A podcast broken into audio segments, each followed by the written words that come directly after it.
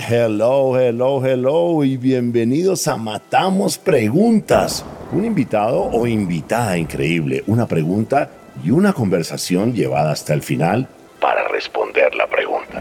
Sin decir más, aquí tienes tu host, el gringo loco, Robbie J. Fry.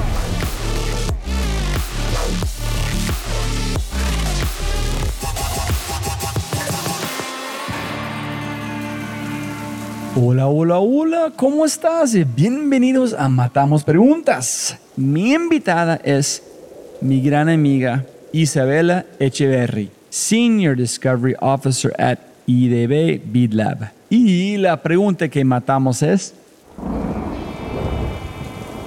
¿Qué sucede antes y después del burnout?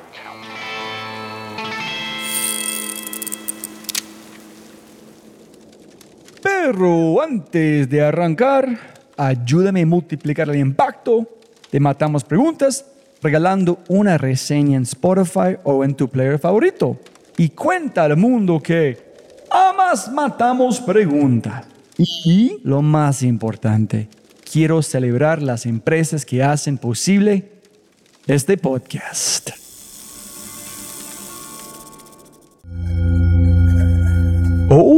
Dios mío, amo esta empresa. ¿Por qué? Porque es buena. Pero me estoy adelantando. Primero, ¿sabías que si sufres de depresión, ansiedad o burnout, lo primero que un psicólogo a menudo te recetará es... Un masaje. Sí, sí, sí, sí. Otra pregunta. ¿Has conocido a alguien que haya tenido un gran masaje y no le haya gustado? Nunca, jamás. Incluso, ¿cuándo fue la última vez que te regalaste un masaje? Es por eso que Escape es demasiado asombroso. Son el Uber del spa, los mejores servicios posibles directamente a tu casa u oficina, 7 días a la semana, de 9 a 9. Y ya que eliminan al intermediario ofrecen los mejores precios posibles para ti. Descarga la aplicación usando el link en el podcast o busca Scape Masajes en tu tienda de aplicaciones y en un máximo de 3 horas. Scape estará contigo para proporcionarte la experiencia de relajación que seguro estás necesitando en este momento. Así de simple, solo ingresa a la app, selecciona tu servicio y relájate. Escape.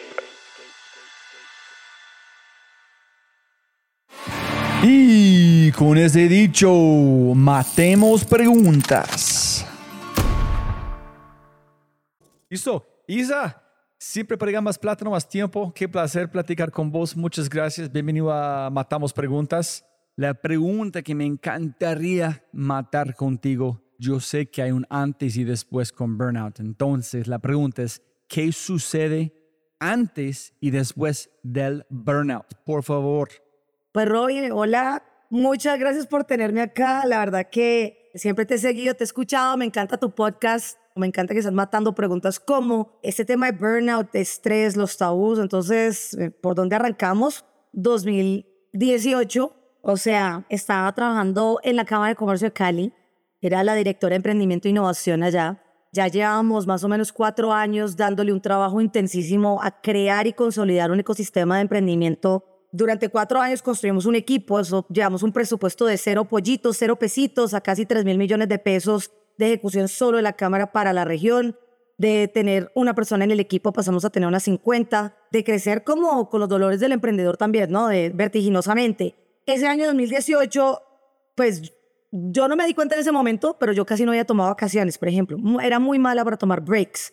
El break que vos necesitas mental de, ver, necesitamos una semana para desconectarme, pensar en otra cosa, hacer otra cosa, cuidar mi cuerpo. Yo no lo hacía. Entonces yo llevaba cuatro años derecho dándole y me empecé a sentir cansada porque parte de liderar un equipo requiere darles tu energía, motivarlos, inspirarlos, parte de llevar un ecosistema implica escuchar a todos los emprendedores y uno sabe que los emprendedores de alto potencial trabajan 24/7. Pues al cierre ese año yo me alcancé a tomar un sabático, había considerado renunciar porque decía, no me sentía, sentía que estaba agotada. Entonces, al final del día me tomé un sabático de un par de meses, regresé y pude como que retomar mi trabajo, pero no estaba, mejor dicho, yo no estaba en el sitio correcto porque ya teníamos una presión muy grande, o sea, ya eran 30 programas encima, toda esta plata, y se me venía un evento muy grande encima, el Movimiento de Empresarios Creativos, que esto es un estrés todo el día, es tenaz. Esas presiones empezaron a marcarse y yo más o menos como, ya estamos como en 2019, mayo de 2019, empecé a sentir que estaba cansadísima mentalmente y que necesitaba hablar con alguien. La recomendación no me llegó a tiempo. Ya como, necesito hablar con alguien, por favor denme una manito, pero nunca nadie me recomendó un psicólogo o alguien para conversar. Entonces, mayo me empezó a dar insomnio, ¿no? Porque el evento era en noviembre. Entonces me empezó a dar insomnio y el insomnio es una cosa que enloquece a Robbie, que me da insomnio dos, tres veces por semana, donde me levanta a la una de la mañana y me acostaba a las cuatro, una hora dando vueltas en la cama, acalorada, no entendiendo qué pasa, al otro día te levantas cansadísimo. Así duré, ponele, junio, julio, agosto. Septiembre finalmente me llegó la recomendación de psicólogo, fui a tres sesiones y ya la vaina estaba mal. O sea, yo ya llevaba cuatro meses de insomnio constante, llevaba un estrés tenaz y lo que me pasó a mí es que se me manifestó el estrés con un tema corporal, muscular. Entonces, a todo el mundo es diferente, ¿no? yo ya he entendido que unos panic attacks, temas respiratorios. Yo lo que sentí un día es que me levanté es que no me podían tocar, no me podía poner ropa, porque la fase, hace como que la fascia, toda la parte muscular está totalmente rota. Entonces, ¿qué hacía yo en ese momento? Porque yo decía, no, es que estoy simplemente cansada y te es el cansancio de que tú, es tanto cansancio que tampoco puedes respirar, no es como el ataque de pánico respiratorio, sino que es tanta, el músculo tan contraído que yo era como que no, casi no podía respirar entonces lo que iba para hacer trampa, porque yo tenía que seguir trabajando, o sea, tenía que seguir y seguir y seguir y los fines de semana, iba a la droguería y me inyectaba complejo B. Entonces, para los que son futbolistas allá afuera, saben que cuando tú estás jugando fútbol y tienes que hacer tres partidos, te inyectas y te es un relajante muscular. Entonces, como lo mío era muscular, yo me relajaba. Ah, bueno, la otra cosa es que yo había dejado ir a citas médicas personales. O sea, yo no iba a nada, no hacía nada, Robbie que no fuese dedicado al trabajo. O sea, yo era 15, 16, 17 horas solo haciendo ecosistema de emprendimiento, obsesionada con esta idea, ¿no? Entonces, primero de noviembre me fui a hacer una vueltica personal y en el corre-corre del día a día no revisé bien que habían cambiado la oficina. O sea, la oficina ya no estaba ahí. Vos no sabes cómo se me desmoronó el planeta. O sea, el mundo se fue. Por eso, fue una boba. No estaba la oficina porque como todo mi día era tiempo, tiempo para otros, para otros, para otros, como yo estaba robándole al ecosistema una hora del tiempo del ecosistema para mí, entonces eso significaba que como la oficina ya no estaba ahí, la habían movido a otro lado, eso quería que, decir que les iba a robar más tiempo al ecosistema y a los emprendedores y a la cámara, era así, o sea, es una vaina, un loop tenaz. Tenía una cita en Palmira, me subí a un taxi, o sea, como que sentí como si se hubiese fracturado un hueso, yo sentía dentro que hizo como que y el dolor, pues fue, me bañé en dolor, me subí al taxi para ir a mi cita a Palmira, llegué a Palmira, tuve mi cita horrible, o sea, con ganas de vomitar y qué tales, me devolvía de Palmira y yo en ese taxi, sentada en ese taxi, regresándome a Palmira, Robbie, mamá, o sea, o sea, es que no sé cómo describirte lo cansada que estaba, yo solo veía la carretera de regreso y yo veía pues el conductor Trun y yo, ay, si este señor se estrellara un poquito, yo podría tener una excusa para descansar. ¿Ah? O sea, como que lo pensé, yo solo observé ese pensamiento y dije, algo está muy mal acá. Le dije a Juan, pues al conductor, llame a Imbanaco, ya llama a la clínica, porque, o sea, esto ya no está bien. No puede ser que yo, para descansar, yo tenga que recibir el permiso de un evento externo. O sea, solo si había una crisis externa un accidente externo, una enfermedad, es que yo podía tomarme un poquito de tiempo para mí. Ese fue como que el momento que dije, ¿what? Ahí llegó. ¿Qué responsabilidad tiene su entorno de preguntar cómo estás? ¿En cuál la responsabilidad de un líder como vos mostrando que tú eres fuerte? ¿Cómo balanceas esta parte para si no pasa con más líderes? Pues esa es una buena pregunta, Roy. O sea, yo creo que yo no entendía qué me pasaba. Yo decía, estaba cansada, porque es que, eh, como nuevamente, como aquí no se habla de esto, de salud mental, no hay chequeos, no hay cosas, no, no, tienen ni idea, o sea, a ti no te cuentan la historia, yo nunca había escuchado una historia como la mía, ante de nadie, entonces yo no sabía qué me estaba pasando, o sea, yo solo lo estaba viviendo. Cuando levanté la mano y pedí ayuda y que en ese momento le dije a mi jefe como, mira, pues algún un dato, a él se le olvidó, o sea, como que él está entre tantas cosas, se le olvidó, tampoco yo no sabía quién más como que preguntarle, decir, en ese momento no sabía. Claro, uno nunca sabe por qué está pasando el otro, si uno no lo comunica y entonces a mí qué me pasó, esto fue un viernes que yo terminé en la clínica, entonces estuve viernes, sábado, domingo y lunes, estuve cuatro días para dormir. Pero pues yo todavía no sabía y, me dijeron duerme cinco días, pero pues no me incapacitaron tampoco. Entonces yo el martes estaba en la oficina y los martes teníamos comité de directores y esto fue bien chistoso porque yo estaba tomando gotas, ¿no? Clonazepam y demás y tenía muchas gotas en el cuerpo, o sea, más de las que, no, uno le mandan como un par de goticas, no, a mí me mandaron muchas para dormir. Entonces yo llego a ese comité, pues estaba sueltica, y en comité, pues yo miro a mis colegas así, y no me acuerdo porque estábamos hablando de cultura organizacional o algo, y yo, ay, ustedes que están echando cuento en, en este sitio, usted, a nosotros no nos importa la gente, miren cómo estoy yo, me está tomando, o sea, al frente de todo el mundo como, yo aquí estoy tomando gotas, estoy pasando por un pésimo momento, estoy en no sé qué, y ustedes hablan que nos importa la gente, si no nos importamos entre nosotros, todo el mundo fue como, ¿qué le pasó a Isabela? Pues porque Isabela no es así, Isabela es alegre, es metelona, esto fue como un, o sea, como uno queda desinhibido cuando se toma esa, esa, esas, esas medicinas, entonces, claro, la gestión humana fue como a la casa, a dormir, te vas, o sea, no, aquí no puedes estar, necesito que te cuides, claro, lo que necesitaba era descansar en ese momento. Pero sí, o sea, yo siento que en las organizaciones a veces no somos tan vocales, no hay chequeo, ¿sabes? Y también ahí, pues ahí pasaron más cosas. Otro colega mío le dio como una vaina en el miocardio, o sea, le dio como una vaina de vértigo, o sea, es como que... Y esto es una mezcla de, el, por eso te digo, es la exigencia que uno se pone, pero también, Q, estás bien, o sea, una sentada, un momento de venting, y pues ahorita que estoy en un nuevo rol, de frente, antes de tomar el rol, de vea, yo soy workaholic, tengo este reto grandísimo.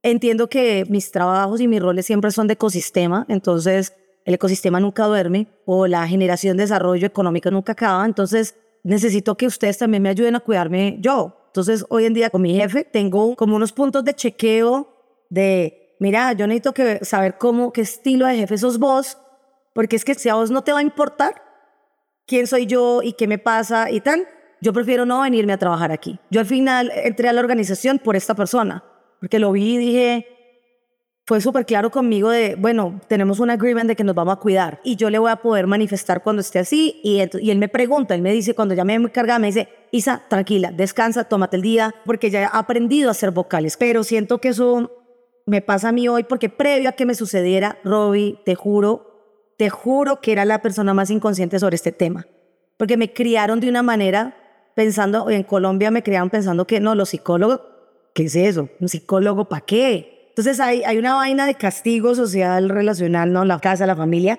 Pero yo cuando veía a alguien con depresión, yo no, te, no era empática. Cero empática, Robbie. Cero. Porque para mí eso era puro cuento. Así de tenaz. Y considero que mucha gente todavía vive en esa, navega en esas aguas, solo porque no lo ha visto, no lo ha vivido, porque estamos en esta vaina, es un tabú, no se puede o sea, culturalmente y socialmente aquí en Colombia uno come calladito, como que tiene que verse bien, la imagen es lo que más importa, o sea, es durísimo. Entonces yo te puedo decir, cero empática. Para matar la pregunta, ¿cómo empiezas a identificar cuál es el problema? Sí, buenísimo, Roy. Pues mira, sí, irse de viaje uno sabático no es suficiente, dormir no es suficiente. O sea, cuando uno está en la mitad del problema, especialmente creo que burnout, creo que una solución sí es, vaya mi y duerma, descanse cinco días seguidos. ¿Qué hice? Que yo dije, no, necesito sacar tiempo para mí. Yo sé que yo tengo que hacer, yo, Isabela, lo que yo debería hacer y no lo he aprendido a hacer es no hacer nada. Sentarme en una maca y no hacer nada. O sea, no leer, no estudiar, no aprender, no conversar con nadie, nada.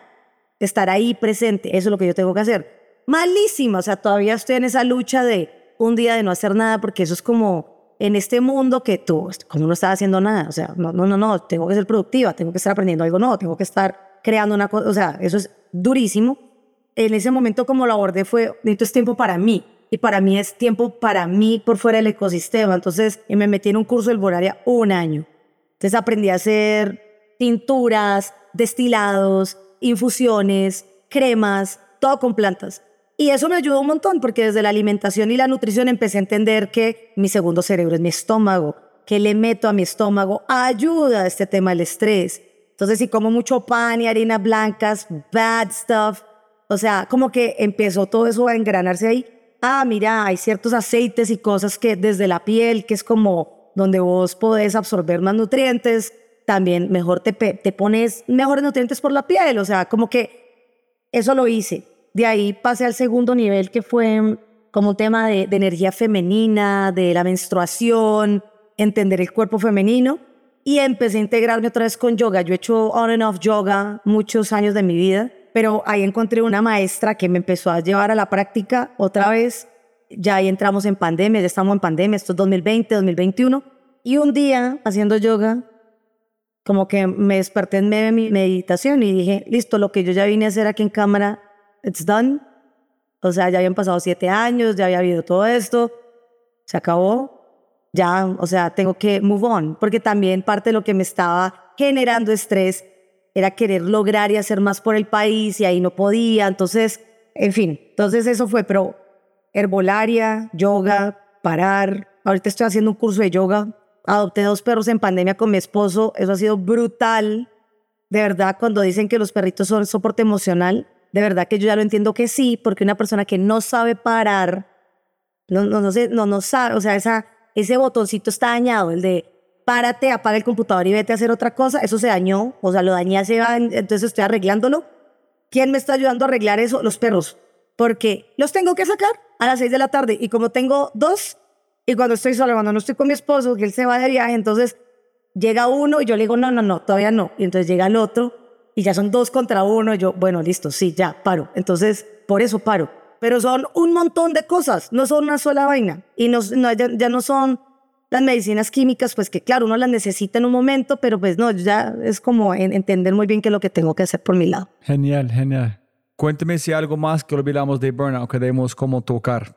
Pues hay dos cositas ahí. Uno es eh, cuando yo me regreso al tema de, de, uno que se siente un fracasado. No es que yo en ese momento me sentía, bueno, ¿sabes? Yo era como, ¿cómo está pasando esto a mí?